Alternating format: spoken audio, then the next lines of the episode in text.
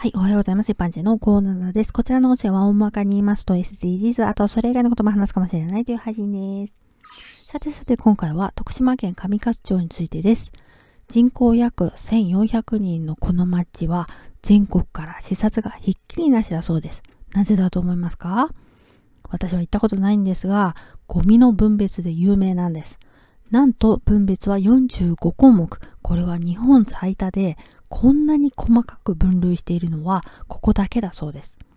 SDGs 言われるようになったからやり始めたわけではなくて、なんと20年前から取り組んでいるそうです。ゴミ収集車がなく、ゴミ集積所は1箇所だけです。そこに持ち込んで45項目に分けるっていうことです。分別を徹底できればそれだけ無駄な税金を使わないで済むっていう考え方なんですね。分類箱には1キロあたりの処分費用とどこで何にリサイクルされるのかっていう写真とともに記載されているってことでこれぞ可視化見える化ですね。これいいですよね。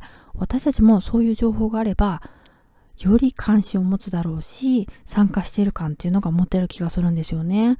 この町には処理施設がなくてなんと1年間倉庫で保管した後にリサイクル工場へ送られるそうです。1年間ですよ。長いですよね。その間、カビが繁殖しないようにするためにも、きれいにゴミを出す必要があるっていうわけです。そして1年間で済むほど少ない量とも言えますよね。地域によって状況が違うから難しい点もあるでしょうけど、視察は生かされてるんですかね実際に参考にして何か取り入れてる地域ってあるんですかねではでは今回この辺で次回もお楽しみにまた聞いてくださいね。ではまた。